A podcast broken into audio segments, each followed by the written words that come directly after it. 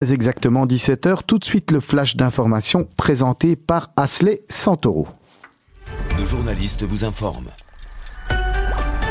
En Israël, c'est désormais officiel. La Knesset a été automatiquement dissoute cette nuit. De nouvelles élections auront lieu en mars 2021. Coronavirus en Belgique, la tendance à la stagnation dans les courbes du Covid-19 se confirme, nous le verrons. Enfin, nous apprenons tristement le décès de la chanteuse Rika Zara et elle s'est éteinte cette nuit à l'âge de 82 ans. Et on ouvre ce flash, chers auditeurs, avec l'information qui fait la une des médias israéliens. Aujourd'hui, c'est officiel. Cette nuit, la 23e Knesset a été automatiquement dissoute à minuit une, précisément. En effet, les parlementaires ne sont pas parvenus à un accord sur le budget de l'État. Conséquence, vous le savez, en mars 2021, de nouvelles élections auront lieu et ce pour la quatrième fois en seulement deux ans en Israël. Et juste avant la dissolution du Parlement israélien, le Premier ministre Benjamin Netanyahou a donné une conférence de presse dans laquelle il a notamment notamment accusé le ministre de la Défense et Premier ministre suppléant Benny Gantz de ne pas avoir respecté ses promesses dans le cadre de l'accord de rotation convenu entre deux. Allez, on se rend en Belgique maintenant pour un petit point sanitaire. Ce mercredi 23 décembre, ce qu'on sait, c'est que le nombre moyen d'infections quotidiennes au Covid-19 poursuit sa hausse avec une moyenne de 2523,1 nouveaux cas quotidiens pour la période du 13 au 19 décembre. Ça représente donc une augmentation de 7% par rapport, à la période de 7 jours précédente. Et ce matin, le centre de crise a tenu sa conférence de presse pour le porte-parole interfédéral de la lutte contre le coronavirus en Belgique, Ivan Latem, nous sommes actuellement sur un palier et le risque est important pour que ce palier tende soit à la hausse, soit à la baisse. Et on termine ce flash, chers auditeurs, par une triste nouvelle pour le monde de la culture et de la musique. En effet, la chanteuse israélienne Rika Zaraï est décédée cette nuit à l'âge de 82 ans. C'est son entourage qui nous apprend cette triste nouvelle. Après l'annonce de son décès, les hommages se sont multipliés sur les réseaux sociaux et dans un tweet, l'ambassade d'Israël en France a déclaré Elle a chanté Israël et Jérusalem avec passion et dévouement. C'est une des plus belles voix d'Israël en français qui s'est éteinte. Et ici, l'ambassadeur d'Israël en Belgique, Emmanuel Narchon, a également réagi. Triste nouvelle, Rika Zaraï a été un une véritable ambassadrice de la chanson israélienne en Europe pendant de nombreuses années. Fin de cette déclaration de son Excellence Emmanuel Narchon. Et c'est la fin de ce flash, chers auditeurs. On se retrouve à 18h pour le journal de la rédaction. Et tout de suite, vous retrouvez la suite de Mythe de Boss avec Olivier Sokolski et Serge Bézère. À tout à l'heure. Vous êtes une petite ou une grande entreprise Vous êtes une association Vous désirez faire de la publicité sur notre antenne ou nos réseaux sociaux afin d'accroître votre visibilité Vous avez dès lors votre place sur Radio Judaïka. Appelez-nous au 02 648 18 59 ou envoyez-nous un email à secrétariat at radiojudaïka.be. Nous étudierons ensemble votre budget afin de trouver la meilleure solution.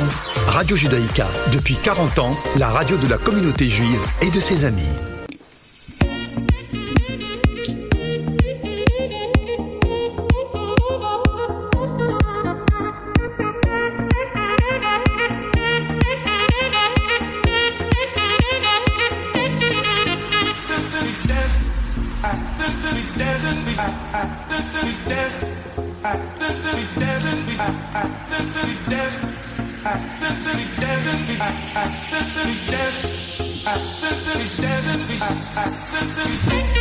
Voilà, on est reparti, c'est Mythe de Boss, la deuxième partie.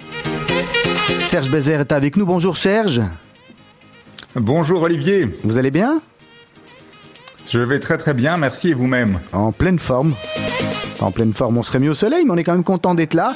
D'autant plus qu'aujourd'hui, on a un invité très intéressant, je dirais presque comme chaque semaine. En tous les cas, il a plein de choses à nous dire. Hein. On, l'a dit hier sous forme de boutade et tout à l'heure. Serge, on va avoir droit à une question chacun et puis, euh, et puis on va le laisser parler. C'est très sympa de l'avoir avec nous en studio. C'est Alain Waba qui est avec nous. Bonjour Alain, bonsoir Alain. Bonsoir Olivier, bonsoir Serge. Vous allez bien? Bonsoir. On, est ravi de vous avoir. Vous avez, plein de casquettes différentes. Alain Waba, vous êtes euh, le CEO d'Infobel. Tout à fait. Vous êtes membre actif OMR, vous allez nous dire ce que vous y faites. D'accord. Ancien président de la Nord Azioni également, c'est important, hein, parce que ça fait également partie du, du parcours euh, professionnel et, enfin, en tous les cas, de l'accomplissement. Associatif, je Associatif, mais de l'accomplissement là où vous êtes arrivé. Donc, euh, vous aurez plein de choses à nous dire. On va, on, va rentrer dans le vif du sujet parce qu'on a pas mal de choses à voir avec vous, euh, Alain Waba. Et, et c'est quoi d'abord Infobel? Alors Infobel à l'origine c'était une euh, société qui a été créée dans le but de d'éditer des annuaires électroniques et euh, on était la première société en fait euh, en Belgique à éditer un annuaire sur CD-ROM et très vite on est devenu la première société au monde à éditer des annuaires sur internet. C'est comment c'est la dernière question après on va venir sur votre parcours. Comment comment c'est né comment comment l'idée vous est venue en fait? Alors c'est c'est une histoire qui qui est arrivée par hasard comme euh, beaucoup de de business souvent et on démarre sur les chapeaux de roue avec certaines idées. Pour la petite histoire j'avais j'avais démarré une activité avec euh, un associé qui s'appelait euh, Michael Wedner avec qui on avait décidé d'importer des produits américains des produits auto nettoyants de voitures des déboucheurs d'évier des petits bibelots euh, qu'on personnalisait, donc qui n'avaient absolument rien à voir avec euh, l'édition d'annuaire électronique. On avait créé cette société, on avait développé un, très rapidement un petit réseau de distribution. Et mon frère, en fait, avait euh, une autre association et il avait une autre société. Il avait créé en fait un, il avait récupéré une base de données, il avait créé un annuaire. Et cet annuaire, en fait, il avait proposé à l'époque à Belgacom pour qu'il soit édité par Belgacom.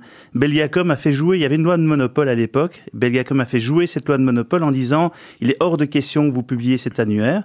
Et euh, d'ailleurs, nous allons en faire un nous-mêmes. Euh, in fine, il s'est retrouvé euh, à, appelé par Belgacom à faire une présentation de cet annuaire à la télévision parce qu'à l'époque, Promedia avait allait lancer son CD-ROM. Et ce qui s'est passé, euh, c'est que le lendemain de cette présentation, ils ont dit finalement on va vous prendre. Ben, le lendemain, ils ont dit on te prend pas mon frère est venu chez moi et chez Michael et nous a dit vous avez une société de distribution, Belgacom dit qu'ils vont lancer cet annuaire euh, que moi j'ai créé et euh, j'aimerais que pouvoir le distribuer le plus rapidement possible. On a analysé le pour et le contre et trois semaines après, on a pris ce produit comme un autre produit, on l'a lancé, c'est devenu le produit phare de l'entreprise, on a oublié tout le reste et on s'est lancé et on s'est associé. Et, Michael, et Michael Wedner, par contre, lui fait plus partie de la, de la boîte. Entre temps, il a rejoint d'autres. 1998, on a racheté les parts. Euh, voilà, il a suivi un, suivi un autre parcours. Mon épouse nous a rejoint très vite euh, au début et voilà, c'est c'est une histoire de famille en tout famille, cas. Tout à fait. Comment ça commence, vous, le, le parcours scolaire C'est quoi? C'est un parcours belge, université, enfin lycée, école, université ici en Belgique, à Bruxelles? Alors moi, j'ai commencé, euh, j'ai commencé à l'école 16 de Molenbeek. Euh, comme beaucoup de gens de la communauté juive, en fait, il y avait une vraie communauté juive sur place, il y avait une vie juive sur place à Molenbeek. Et donc j'ai fait mes maternelles et mes premières euh, années primaires euh, à, à Molenbeek. La moitié de la classe est, était constituée de gens issus de la communauté juive d'ailleurs. Euh, très rapidement, mes parents se sont rendus compte euh, parce qu'ils travaillaient beaucoup, comme euh, beaucoup de, de, je dirais, de, de familles euh, de commerçants. Mon papa était dans le diamant, il travaillait à Anvers, et en fait, ils ne savaient pas s'occuper de l'éducation juive de leurs enfants, et donc ils m'ont placé à mon frère et moi à Maïmonide. à partir de la troisième primaire, mon parcours a été s'est fait à Maïmonide du début à la fin. Voilà, donc j'ai une éducation juive religieuse à la base, puis j'ai poursuivi euh, à l'université à l'ICHEC, où j'ai rencontré d'ailleurs euh, Liliane, qui est devenue mon épouse, et mon associé aussi euh, dans la vie et dans le business. Je sais qu'il y a même une histoire de gaufre, hein, vous nous en parlerez. Ouais, ouais, tout à fait, tout à fait. Ah, il est bien renseigné, je vois. ah, il faut, faut qu'on fasse son travail hein, pour Exactement. Et donc, euh, on, on, on j'ai fait une, une, licence en sciences commerciales et consulaires. Et euh, tout de suite après euh, cette licence, j'ai également fait mon agrégation à l'ICHEC. Et puis tout de suite après ça, je voulais faire de l'import-export. C'était vraiment euh, quelque chose que je voulais faire. Et je suis passé, effectivement, on est parti euh, juste après ça, après les études, on est parti euh, aux États-Unis. Ça veut dire quoi? Il y avait, il y avait un rêve, une envie de se dire on, on va aller voir l'oncle Sam et on, va essayer là-bas? Alors en fait, c'est un petit peu différent. En fait, mon épouse euh, a un lien euh, familial avec les États-Unis. Les grands-parents ont immigré aux États-Unis dans les années 70. Euh, ils venaient du Congo. Et en fait, elle a toujours eu ce parcours elle partait tout le temps en vacances sur place. Elle a toujours rêvé de pouvoir faire ses études sur place. Elle n'a pas fait ses études sur place. Et donc quand, après les études, on est parti pour faire euh, quelque part, euh, pour passer quelques mois de vacances, elle m'a dit est-ce qu'on ne resterait pas ici? Et donc euh, on est resté, on est resté trois ans en fait sur place euh, et on a travaillé effectivement dans l'import-export euh, de produits belges, dont des gaufres belges.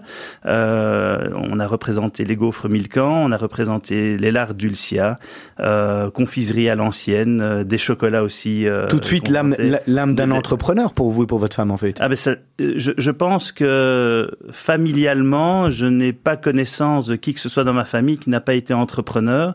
Ça vient déjà de, de mon grand-père, euh, hum, je dirais euh, maternel, euh, ou de, du côté de mon père qui était diamantaire, ma maman qui avait des magasins de vêtements. Donc euh, à aucun moment euh, je me suis posé la question si je devais euh, aller euh, chercher un emploi ou si je devais créer le mien.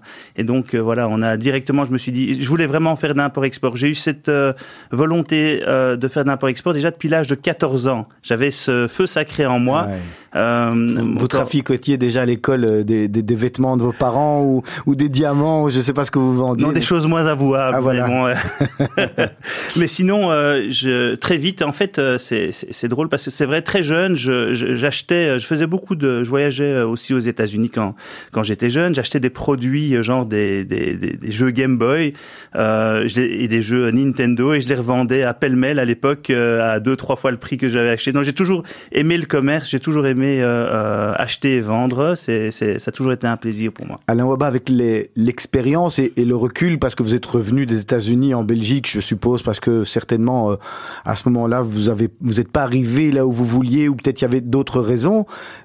Mais est-ce qu'avec le recul, c'est une expérience enrichissante d'aller aux États-Unis, de passer du temps là-bas? Alors, juste pour dire, le, parcours a été particulier. La raison pour, le, pour laquelle je suis revenu, en, on est revenu en fait en Belgique, est liée euh, à un problème de visa, tout simplement. Ah oui. C'est-à-dire que les normes dans les différents pays pour pouvoir aller aux États-Unis sont incombent en fait euh, au consular officer de chacun, chacune des ambassades. Et donc, euh, on s'était lancé dans les gaufres. On a été le premier produit belge avec la gaufre Milcan qui a été déployé dans plus de 7000 euh, points de vente chez 7-Eleven. On était vraiment le tout premier produit belge à avoir réussi à s'implanter. Donc, on avait commencé et, et, et amorcé notre réussite commerciale. Et ce qui s'est passé, c'est que j'ai demandé le, la transformation de mon visa aux États-Unis.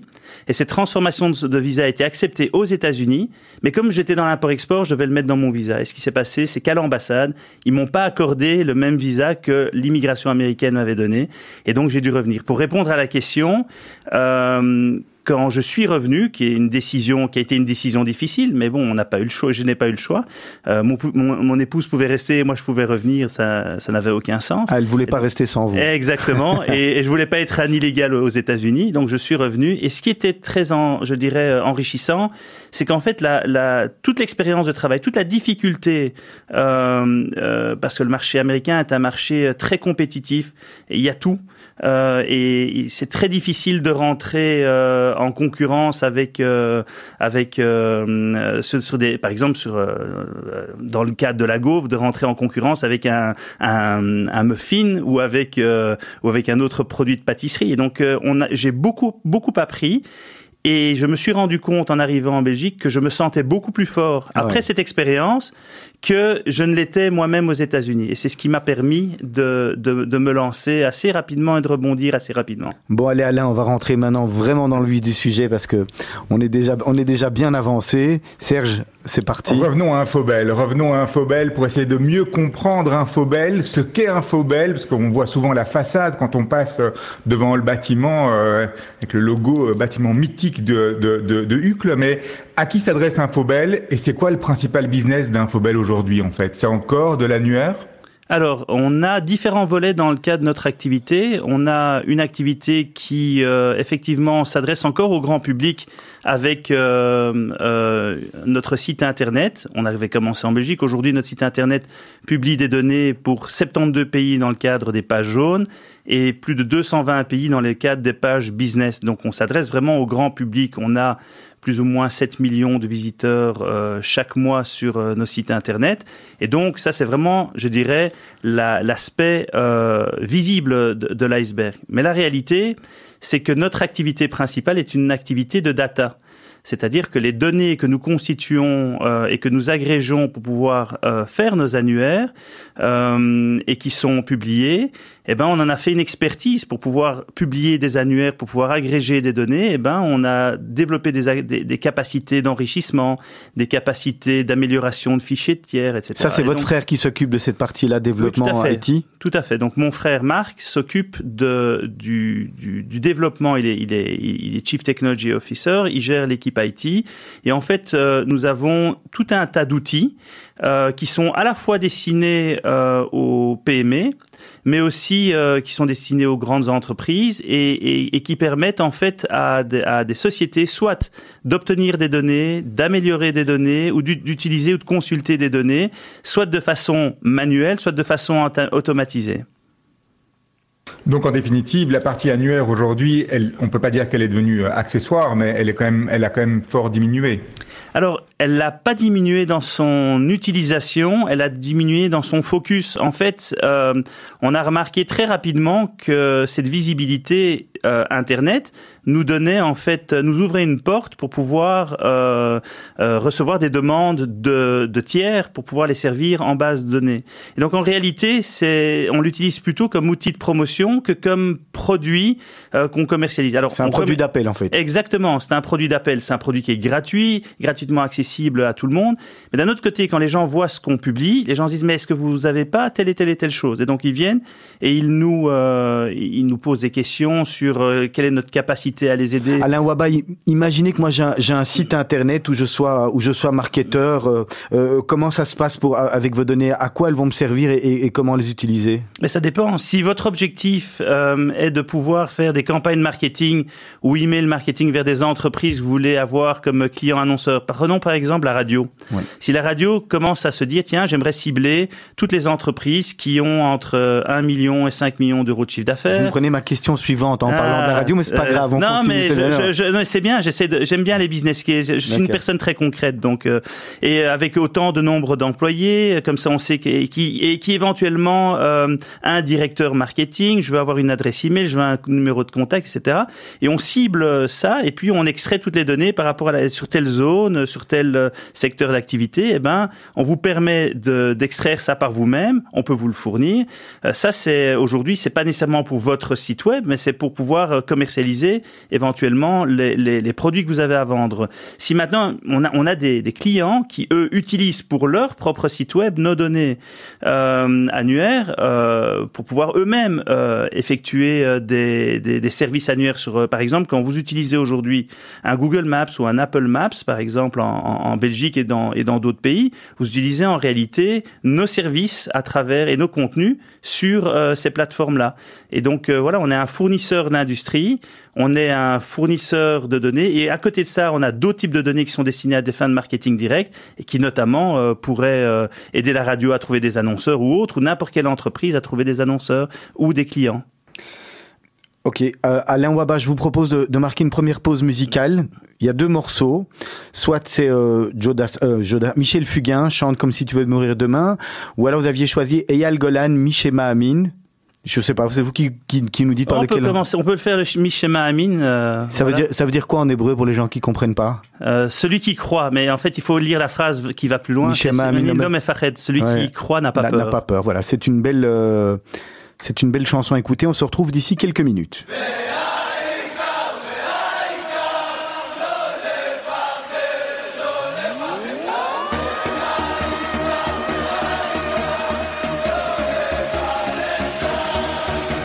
מקום, כל הזמן, יש לכולנו מגדול ועד קטן, ימים יפים וגם פחות, וביניהם תשובה לכל השאלות. יש אלוהים, אחד גדול, ובעולם הזה נותן לנו הכל, בין אפלה לקרן אור. את הנתיב אנחנו רק צריכים לבחור. וזה ידוע, חיים הם מתנה, הכל צפוי והרשות נתונה. מי שמאמין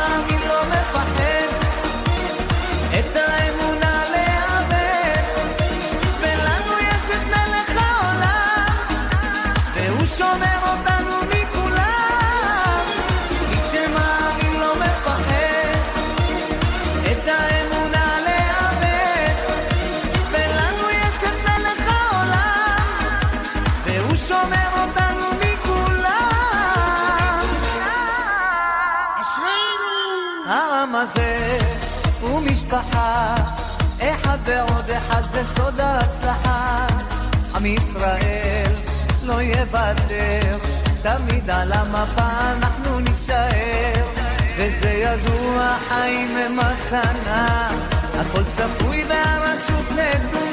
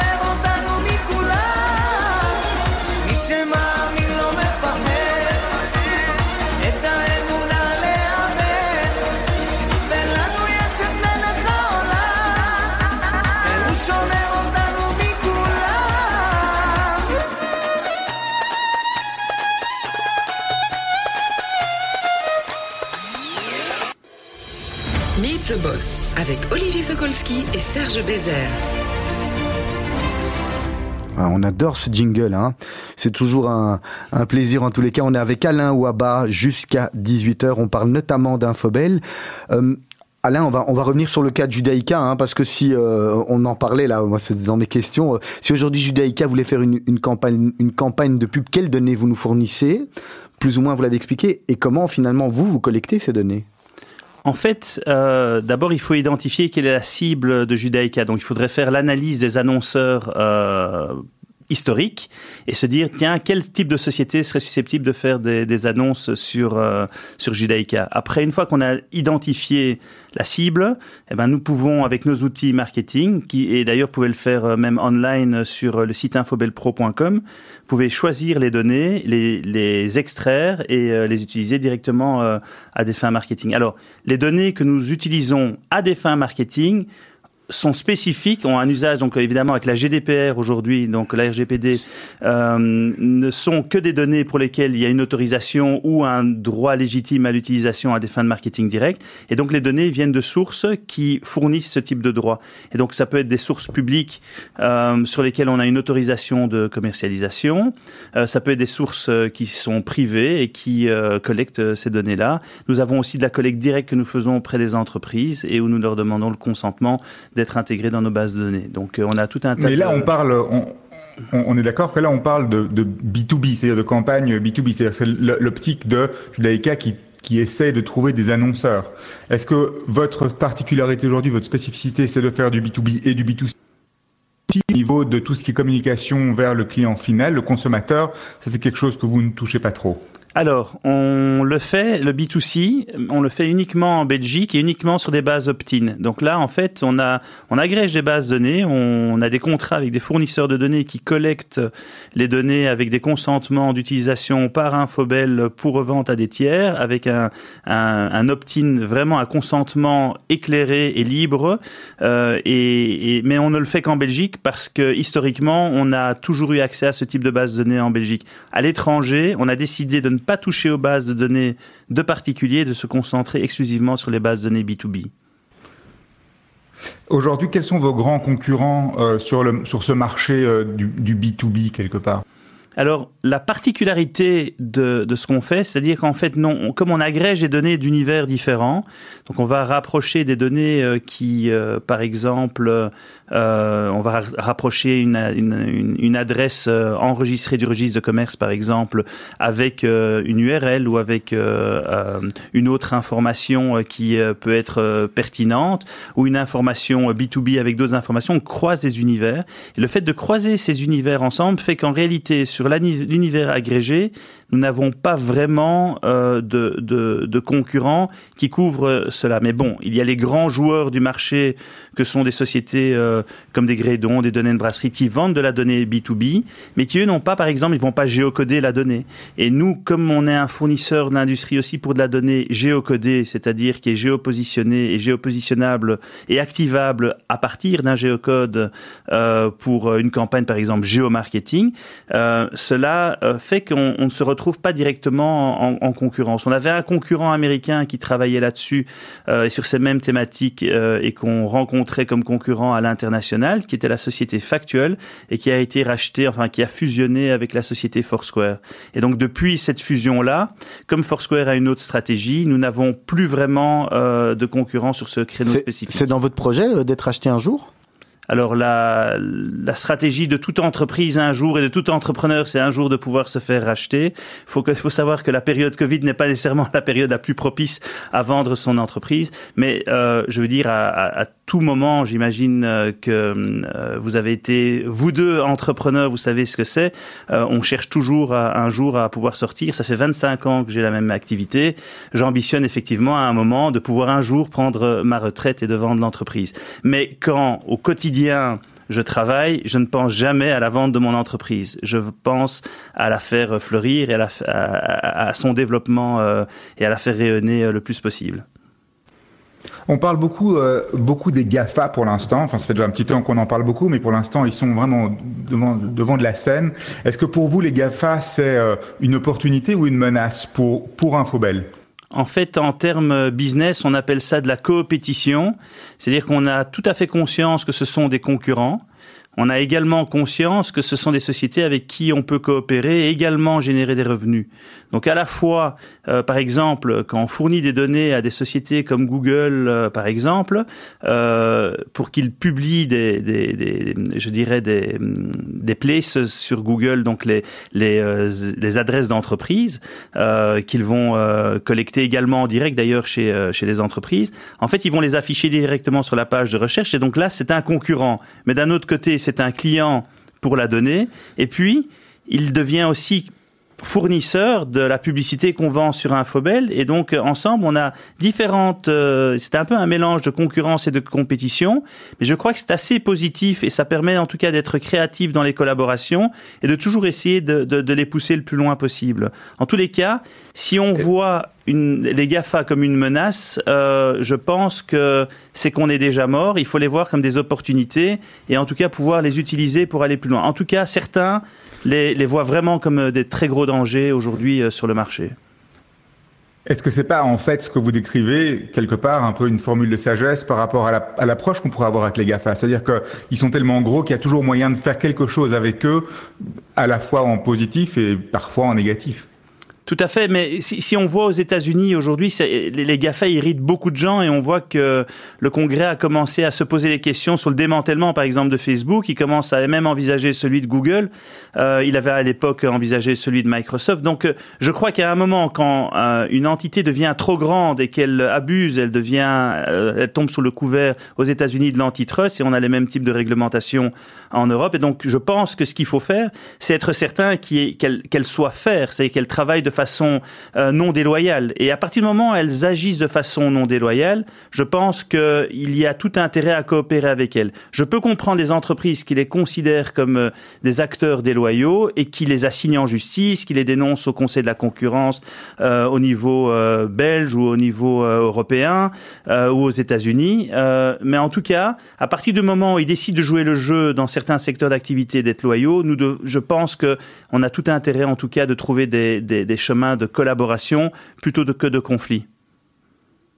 Alors vous, vous, avez dit il y a quelques minutes que euh, ça fait 25 ans que vous travaillez pour, pour la même entreprise, hein, euh, euh, mais je suppose que les choses ont énormément changé. Est-ce qu'aujourd'hui vous voyez et vous percevez au niveau du marché autant de, rapidité et de vitesse au niveau du, de, de, changement dans l'industrie Ou est-ce qu'on a atteint un certain plateau? Parce qu'on sait qu'il y, a quel- des cycles comme ça. euh, Il y a un cycle en 2000, un autre après 2008. Est-ce qu'aujourd'hui on est à la fin d'un cycle, au début d'un autre, dans, votre marché, celui de la donnée, euh, etc.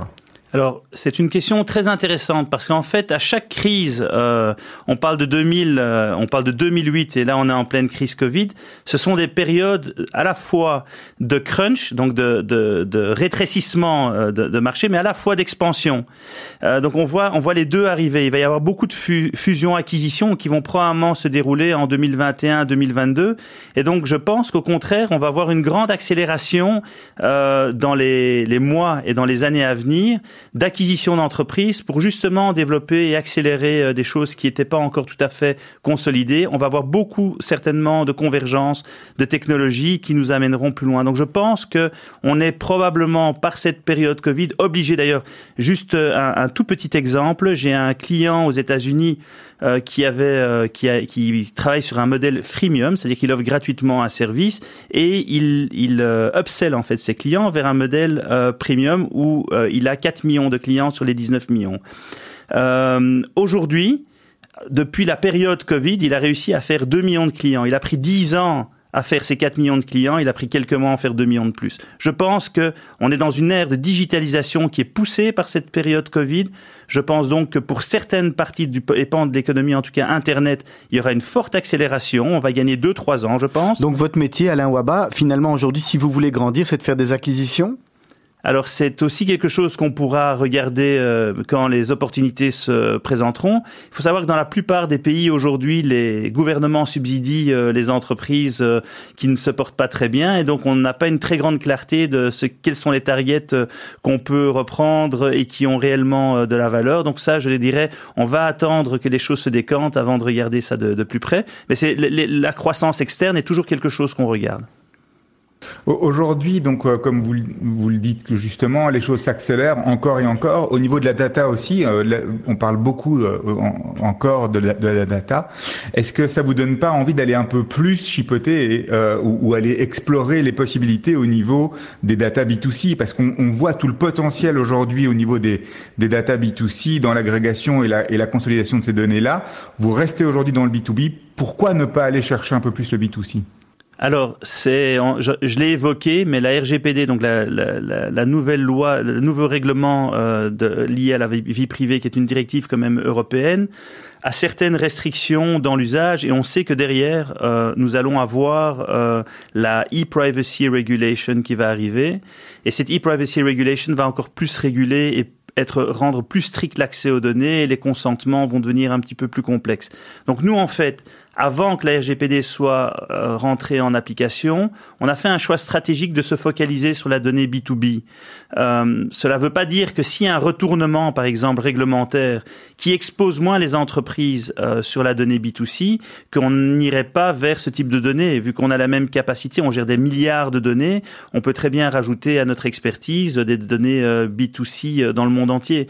Mais par prudence euh, et le fait qu'il faille absolument sur ce type de données un consentement fait qu'on préfère en l'état actuel des choses et avant que cette e-privacy regulation soit sortie, euh, on préfère mettre de côté le business et le développement B2C pour se focaliser sur le B2B. Alain Waba, on sait que en général les boîtes de tech elles se trouvent euh, euh, aux États-Unis, euh, près de euh, près de San Francisco. Il y en a beaucoup en Israël. C'est difficile d'avoir une, une boîte de, de tech en, en Belgique. Est-ce que finalement c'est un avantage ou un inconvénient?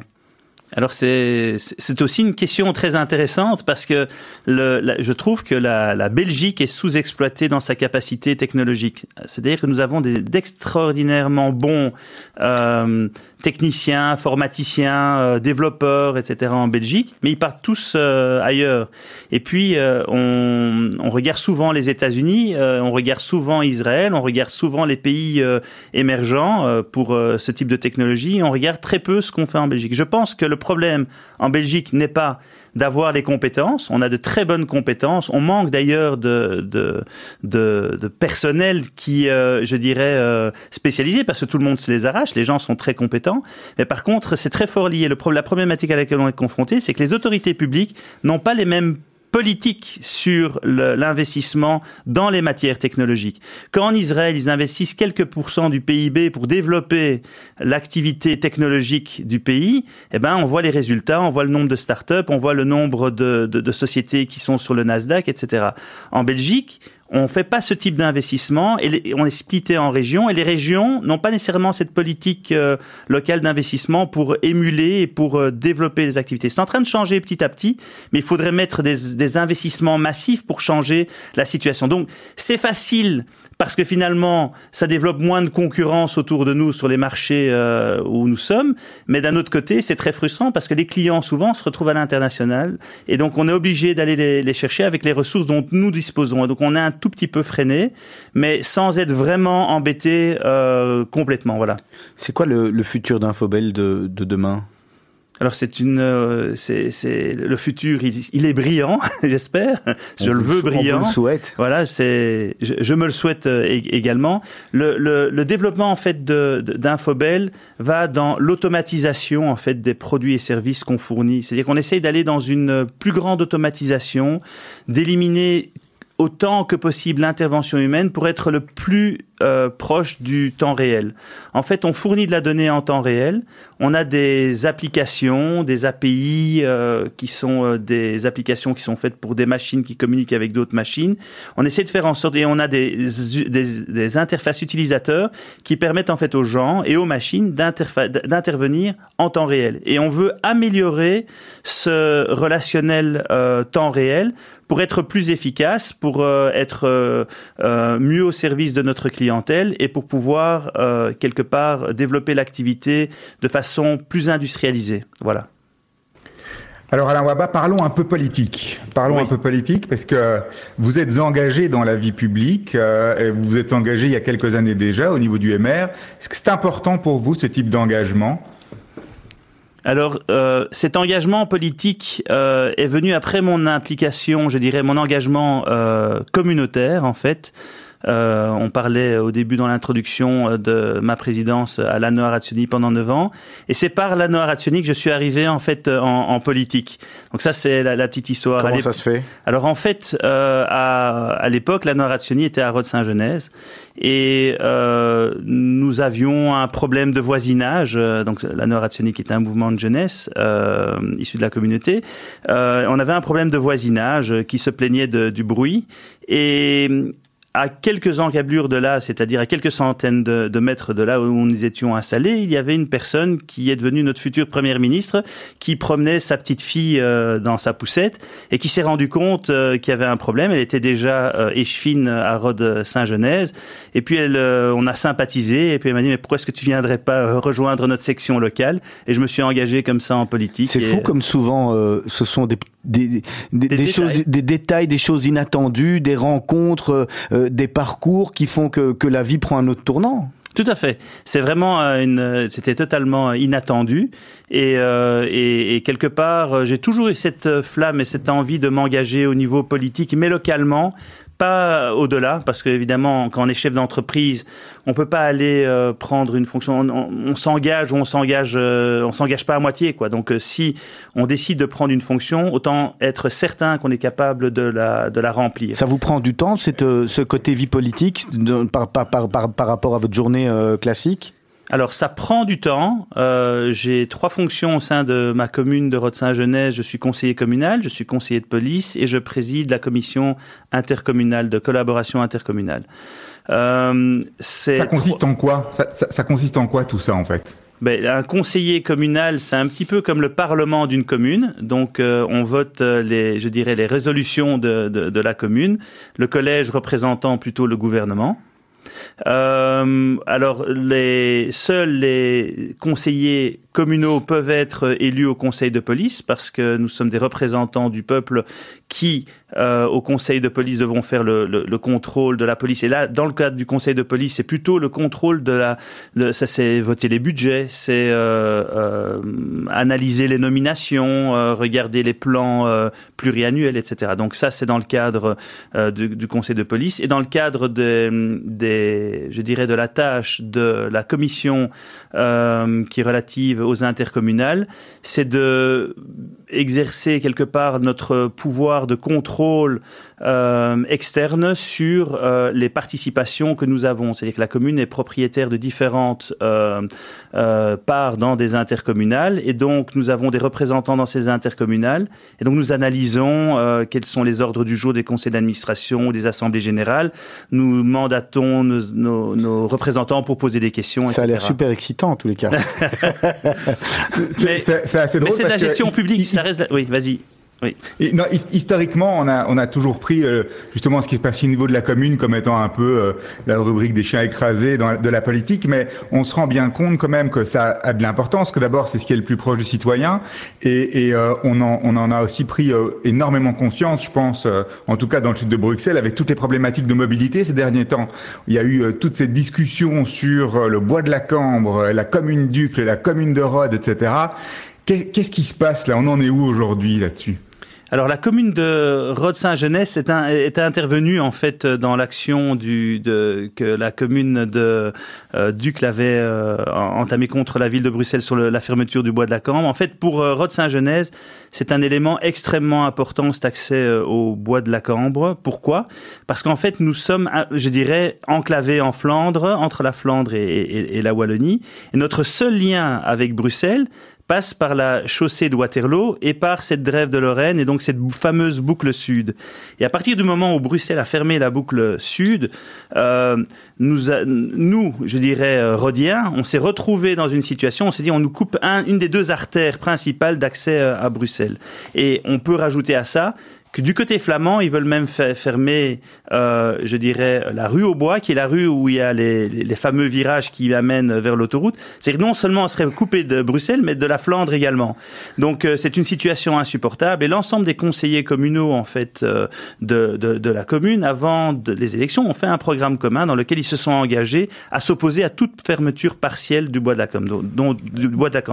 Donc voilà, Donc on a, on, on a sent cette- bien, on, Oui. on, on- on sent bien là, pardon, vraiment euh, l'importance de la commune. Et c'est donc, et là, c'est vraiment le niveau communal qui joue. La, la commune a son mot à dire. La commune a un vrai pouvoir. Elle a une vraie capacité de de, de s'opposer, de décider, et de, de, de faire intervenir euh, et de, de faire intervenir, de travailler sur la région, etc. Alors euh, oui, quand quand c'est sur notre territoire, quand c'est en dehors de notre territoire, on peut juste faire des motions, ou faire des ou si on est préjudicié, euh, intervenir en justice, mais il y a ou, ou dialoguer évidemment. Mais donc on n'a pas beaucoup d'options ici, on a moins d'options parce qu'on n'est pas euh, propriétaire de, du, bois de la Cambre. On est on a simplement et ça ça a été reconnu par le tribunal. Le tribunal a considéré que cette taxe est, fondamentale en fait pour euh, l'ensemble des Rhodiens et c'est déjà pour nous une victoire parce que cette reconnaissance-là est fondamentale. Nous, on veut un accès à, à Bruxelles qui est fluide. On peut concevoir un bois de la Cambre fermé si on arrive toujours euh, dans la même timing, si nos, citoyens peuvent toujours accéder, je dirais, euh, à un hôpital, aux écoles, à leur bureau. Moi, je viens de Rhodes, je travaille sur Uccle. Si je ne peux pas arriver à mon bureau, si mes employés peuvent pas y arriver, c'est- dramatique. Et euh, beaucoup de gens, par exemple, des gens qui sont dialysés à l'hôpital euh, au Chirec et qui doivent aller tous les jours euh, à l'hôpital pour faire une autodialyse, eh ben, ils prennent 30 minutes de plus et c'est insupportable. Alain Waba, est-ce que le, le MR d'aujourd'hui, c'est le même euh, PRL de, de Jean Gaulle qu'avant. Est-ce que c'est là que vous avez retrouvé le plus de vos idées? Est-ce qu'aujourd'hui, tiens, vous vous dites, euh, je suis bien dans ce parti ou finalement, euh, je sais pas, des filles, PTB, en un autre qui me correspond peut-être un peu mieux? Enfin, je dis, Quand je dis PTB, je rigole, mais, mais, mais, mais, mais est-ce que c'est là vraiment où vous vous sentez que c'est c'est les, mêmes valeurs que vos parents avaient et que vous avez encore aujourd'hui qui, qui correspondent à ce que, ce que vous, vous, vous voulez? Alors c'est ici c'est bien qu'on me pose la question parce que beaucoup de gens euh, ont des opinions diverses par rapport au, MR et ont un petit peu euh, difficile à appréhender ce que c'est. En réalité, moi, je suis un vrai libéral, c'est-à-dire que je, je suis euh, un libéral, je dirais à l'extrême. Je défendrai la liberté de mes ennemis à pouvoir me critiquer. Donc, euh, je suis vraiment, j'ai ça dans mes racines, j'ai ça dans, dans la liberté est un, une de mes valeurs fondamentales. Il est hors de question que je puisse remettre ça un jour euh, en, en cause. Et où est-ce que je peux retrouver ça? Euh, quelque part euh, en Belgique, dans un parti politique Je le trouve au MR. Et la meilleure preuve qu'on retrouve ça au MR, on retrouve différentes tendances au MR. On trouve des des MR euh, qui ont plus la fibre sociale, des MR qui sont plus euh, à droite, euh, je dirais, sur les sur certains certaines thématiques économiques et de société. C'est-à-dire et tout ça survit dans le même parti finalement où on a le droit chacun d'exprimer nos opinions sans être critiqué pour l'opinion qu'on a. C'est-à-dire qu'il n'y a pas de ligne de parti sur des thématiques, par exemple, de société. On a la liberté individuelle de voter sur des thématiques qui sont liées à des sujets de société. Euh, dans les autres partis, ils ont souvent des lignes de parti qui leur imposent de, de dire ceci ou de dire cela ou de voter comme ceci ou de voter comme cela. C'est ce que j'aime au MR, je retrouve cette liberté et effectivement, ça ne me dérange pas de me retrouver avec des gens qui sont plus à ma gauche ou des gens qui sont un peu plus à ma droite, euh, tant qu'ils sont pas trop à ma droite et pas trop à ma gauche. Alors, je pense qu'au niveau, de la, phi- au niveau philosophique, vous êtes, vous êtes prêt pour le PTB, je pense. On va entamer la dernière partie de l'émission à la Waba. hein. Des petites questions rapides, on vous demande d'y répondre un peu rapidement. Hein, ça vous savez faire, hein, répondre un petit peu rapidement. Bien sûr. Qui est vraiment la personne, à part euh, votre, euh, votre femme et, et vos enfants, qui a changé votre vie? Euh, mon père. Euh, je peux le dire. Pour, je peux dire pourquoi Oui, bien sûr. En fait, euh, après mes études à Maïmonide, j'avais cette envie de partir en Israël faire l'armée. Euh, je voulais, je voulais faire mon alia et, euh, et, et mon père ne- n'envisageait pas le fait que je ne puisse pas avoir fait des- faire des faire, faire des études. Donc il ne me voyait pas ne pas faire des études. Et donc il m'a dit va au bout de tes capacités au niveau de l'étude et après tu verras déjà euh, ce que tu pourras faire plus tard et si tu veux tu iras faire l'armée, sinon tu feras autre chose, etc. Et in fine, son conseil a été euh, tout à fait judicieux parce que mon parcours professionnel qui a suivi a été certainement euh, poussé par cette, euh, cette petite phrase. Il me dit va au bout de ce que tu peux faire. Qu'est-ce qu'il y a Si vous aviez une vraie bucket list, des vrais souhaits que vous n'avez pas encore fait aujourd'hui, quelque chose dont vous rêvez, ça serait quoi? Alors c'est une question extrêmement compliquée parce qu'en réalité euh, j'ai un tempérament qui est difficile à vouloir faire quelque chose pour soi et qui m'engage beaucoup pour les autres. Et donc euh, c'est un exercice assez intéressant que mon épouse m'a demandé de faire il y a quelques semaines et que je n'arrive toujours pas à, répondre. Donc en short question, ce serait impossible pour moi de répondre. Si vous pouviez changer une chose dans votre vie, ça serait quoi? Vous avez le droit de revenir en arrière et vous pouvez changer une chose. Et moi, je, je ne regrette rien, je ne vis pas dans le, dans, dans le regret, donc je, ne, re- je, je referai euh, le même parcours, je ne changerai rien. Un petit plaisir coupable. Avouez-nous un petit plaisir coupable que vous avez. Euh, j'ai eu beaucoup de difficultés à y revenir. Je vendais du chocolat aux États-Unis, mais le chocolat était un plaisir coupable pour moi. Euh, quand je le vendais, je savais plus le manger, mais aujourd'hui, je sais plus m'en passer. Alors, baraque à frites ou restaurant 3 étoiles? Les deux. Le métier que vous auriez aimé faire à part celui que vous faites actuellement? Chanteur. Ah, c'est intéressant. Une chose que, vous, que- une chose que vous avez faite en étant plus jeune que vous n'oseriez plus refaire aujourd'hui Euh, certainement euh, un saut en parachute ou du parapente que mon épouse m'interdirait. euh, Et que vous avez fait plus jeune Oui, oui, oui. Oui, Un casse-cou J'étais vraiment casse-cou. Alain Waba, votre définition du bonheur Alors, le bonheur, ce sont les instants de bonheur. Vous avez compris, Serge? Le bonheur, J'ai compris, j'ai compris. Des instants de bonheur. la Le bonheur, le, le bonheur n'est pas quelque chose de pérenne. Si on cherche le bonheur pérenne, on le trouve jamais. Donc, il faut pouvoir profiter de la vie. D'ailleurs, la deuxième chanson que j'avais choisie, euh, qui est euh, chante, parle de ça. C'est qu'il faut profiter de la vie et de l'instant, et c'est ça les instants de bonheur. la dernière fois que vous avez eu mauvaise conscience Ah, moi, j'ai jamais mauvaise conscience. Je ne fais jamais quelque chose euh, qui pourrait me confronter à quelque chose qui me donnerait mauvaise conscience. Votre cauchemar récurrent Ah, moi, je dors très bien. Jamais de... Tant mieux. tant mieux. Où s'arrête votre pardon, Alain Waba Alors, euh, je suis une personne euh, qui, je suis un séfarade à, à tempérament chaud, donc euh, je monte très vite dans les tours et je redescends tout aussi vite, donc je pardonne très très vite. Euh, le, je dirais le, le seul élément, c'est peut-être euh, vraiment le la- l'abus de confiance qui je trouve probablement un des plus grands péchés euh, qui existent, donc d'abuser de la naïveté ou de, ou de la bonne foi des autres. À l'exception du, du ma- de votre mariage ou de la naissance de vos enfants, quel est le moment le plus heureux de votre vie?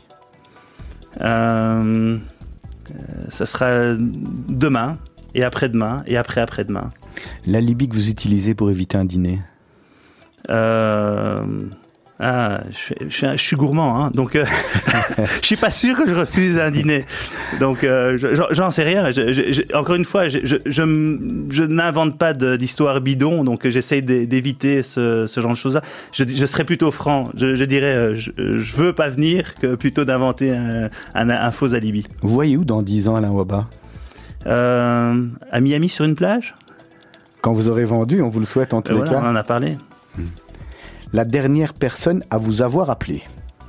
Alors, euh, ah mais c'est c'est intéressant. C'est euh, quelqu'un euh, ici, c'est Joël Rubinfeld, juste juste avant pour un conseil de un conseil particulier qui n'a rien à voir avec ce qu'il fait. Une phrase, un dicton que vous mettez souvent en avant, que vous aimez utiliser? Alors, j'ai plusieurs dictons. Euh, et qui, je les ai d'ailleurs sur sur mon mur euh, euh, Au bureau de bureau chez Saint-Job. moi, au bureau chaussée de Saint-Job. J'ai quatre dictons. Vous, parta- partagez le bureau avec euh, votre femme et, et- et votre frère? Comment ça se passe Non, euh, non, non, chacun a son chacun bureau, son- il, y a, il y a différents plateaux, et moi, chacun a un bureau individuel. Mais sinon, dans, de- sur mon, j'ai un panel qui, qui est obligé de, de, de me rester dans la tête pour ne pas oublier certaines choses. Et donc, j'ai j'ai un dicton qui dit « Simplicity is the ultimate soph- sophistication », donc la simplicité est la sophistication ultime, donc le, goût d'avoir des, des choses simples. J'ai un autre dicton qui dit euh, Being right at a wrong time is just as being wrong at any time », c'est-à-dire avoir raison à un mauvais moment, c'est comme avoir tort à tous les moments. Euh, J'ai également euh, euh, une, euh, un, un petit dicton qui est gravé. J'avais dit qu'on s'en sortirait Ouais, pas je sais, je sais, je sais. Mais non, mais encore, deux- je, je dis juste les deux parce Non, que non, avec voilà, plaisir, avec plaisir, on plaisante. euh, c'est on n'a pas une deuxième chance de faire une première bonne impression. Je trouve que c'est très important et surtout moi je suis dans un métier où on fait de la vente, etc. Très important de savoir toujours bien présenter. Et enfin. Euh, vous vous souvenez de, du, de la problématique euh, d'avoir dû revenir euh, des États-Unis? Euh, J'ai toujours une phrase qui me suit et euh, qui me revient, qui est en hébreu et qui, qui dit Shenit Masada Lotipol, Masada ne tombera pas une deuxième fois. C'est-à-dire, j'ai dû recommencer mon activité professionnelle. Je suis toujours euh, promis que je ferai tout pour ne jamais retomber. Et donc, je garde cette phrase. C'est une phrase que les euh, que après Hérode, ceux qui ont construit Masada ont dit, les habitants de Masada ont dit, une deuxième fois ne tomberont pas. Et quand les Romains sont venus, ils n'étaient pas tombés. L'artiste avec qui vous rêveriez de faire un duo, vous aviez dit que vous vouliez justement être Ah, chanteur. moi, euh, ça pourrait être Bruel, ça pourrait être Fugain, euh, ça pourrait être, euh, en tout cas, des gens de ma génération, de, de, de- que moi j'ai admiré euh, étant jeune, quoi. Les réseaux sociaux, ça nous éloigne ou ça nous rapproche, Alain Waba? Alors ça fait les deux parce que en fait euh, tout ce qui est écrit euh, permet, euh, je dirais, les réseaux sociaux rapprochent parce qu'on on a accès à des gens auxquels on n'aurait pas accès autrement. Mais sinon l'écrit souvent sépare les gens parce que les interprétations de l'écrit sont toujours problématiques. On, interprète une virgule, un point, un point d'exclamation, un, emoji, etc. Et ça peut créer des problèmes. Donc moi je préfère la vie réelle aux réseaux sociaux, même si j'y suis présent, mais pas excessivement présent. Votre conseil pour rester zen Euh, eh bien, ben, être, je dirais, être en phase avec soi-même. C'est juste être, euh, être soi-même. Soyez vous-même et vous serez zen. En deux minutes, Alain Waba, on, va, on- on va parler juste question d'actualité. Hein. Euh, Vous entendre votre votre avis à vous sur euh, sur ce qui s'est passé euh, à Waterloo, la police. on a vu des films de la famille qui était à terre et finalement aujourd'hui on apprend que c'était pas la famille était pas finalement peut-être si gentille que ça. Votre avis là-dessus, vous qui faites de la politique? Alors justement, je suis dans un conseil de police et donc je, je suis très très vigilant par rapport à ce genre de, choses. Donc tous les écarts de la police doivent évidemment être condamnés. Ils, le seront s'il y a eu écart.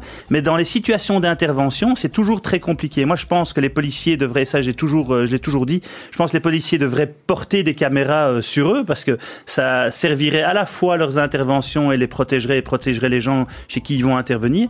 Mais le problème auquel on est confronté, c'est que aujourd'hui, euh, et je ne défends ni les policiers ni la famille, je ne connais pas. Je pense que c'est à un juge de décider qui a tort et qui a raison.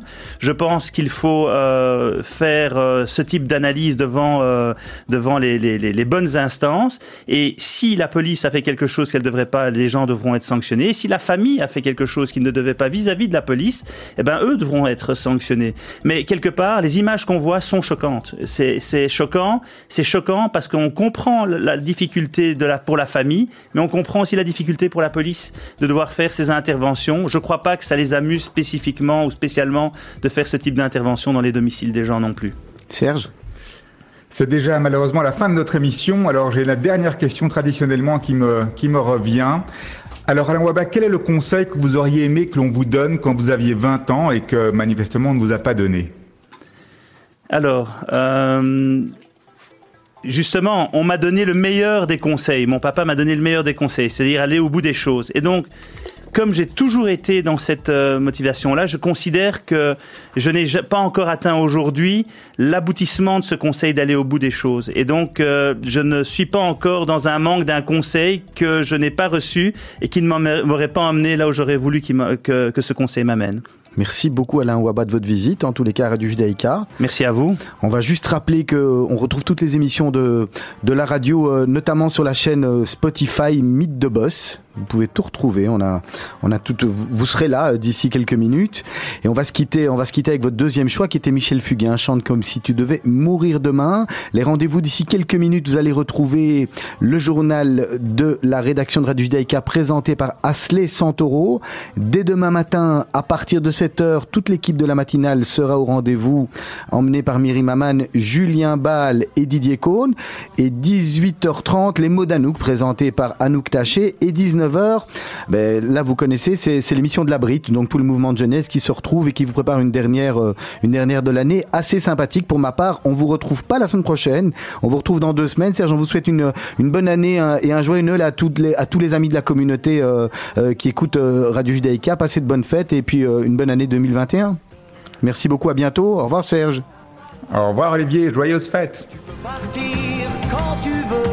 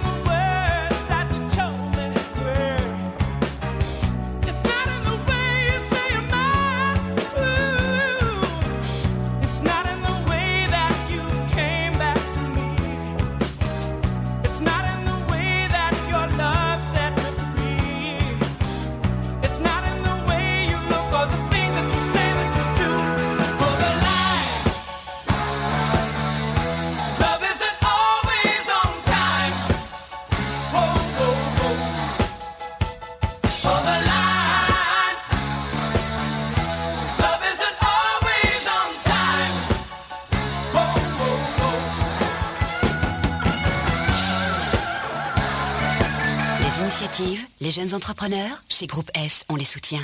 Groupe S.be Retrouvez-nous sur radiojudaïka.be. Vous êtes une petite ou une grande entreprise Vous êtes une association Vous désirez faire de la publicité sur notre antenne ou nos réseaux sociaux afin d'accroître votre visibilité Vous avez dès lors votre place sur Radio Judaïka. Appelez-nous au 02 648 18 59 ou envoyez-nous un email à secrétariat at radiojudaïka.be. Nous étudierons ensemble votre budget afin de trouver la meilleure solution. Radio Judaïka, depuis 40 ans, la radio de la communauté juive et de ses amis. Notre pays est au niveau d'alerte Covid 4. Voici les règles de base. Lavez-vous régulièrement les mains. Portez un masque. Gardez 1,50 m de distance. Limitez-vous à un contact rapproché. Pensez aux personnes vulnérables. Travaillez à domicile. Aérez les espaces intérieurs. Et pratiquez vos activités de préférence à l'extérieur. Une équipe de 11 millions. Tous ensemble, respectons les règles. Retrouvez toutes les règles sur info-coronavirus.be et informez-vous sur les mesures locales. Une initiative des autorités belges. Vous êtes isolé? Vous connaissez quelqu'un qui l'est? Vous avez envie de vous faire gâter ou de gâter quelqu'un? Ezra peut vous aider. Appelez Ezra afin que nous puissions vous faire parvenir de bons petits plats cachers, soit gratuitement, soit à prix abordable en fonction de votre situation. Ezra s'occupera aussi de la livraison. Contactez Batcheva au 04 75 44 54 54. Participer à sauver des vies en Israël, c'est possible en soutenant les actions du Magen David Adom. 25 000 bénévoles sont mobilisés 24 heures sur 24 et 7 jours sur 7. Ils répondent à 2 millions d'appels d'urgence chaque année. Votre don est précieux. Il fait de vous le premier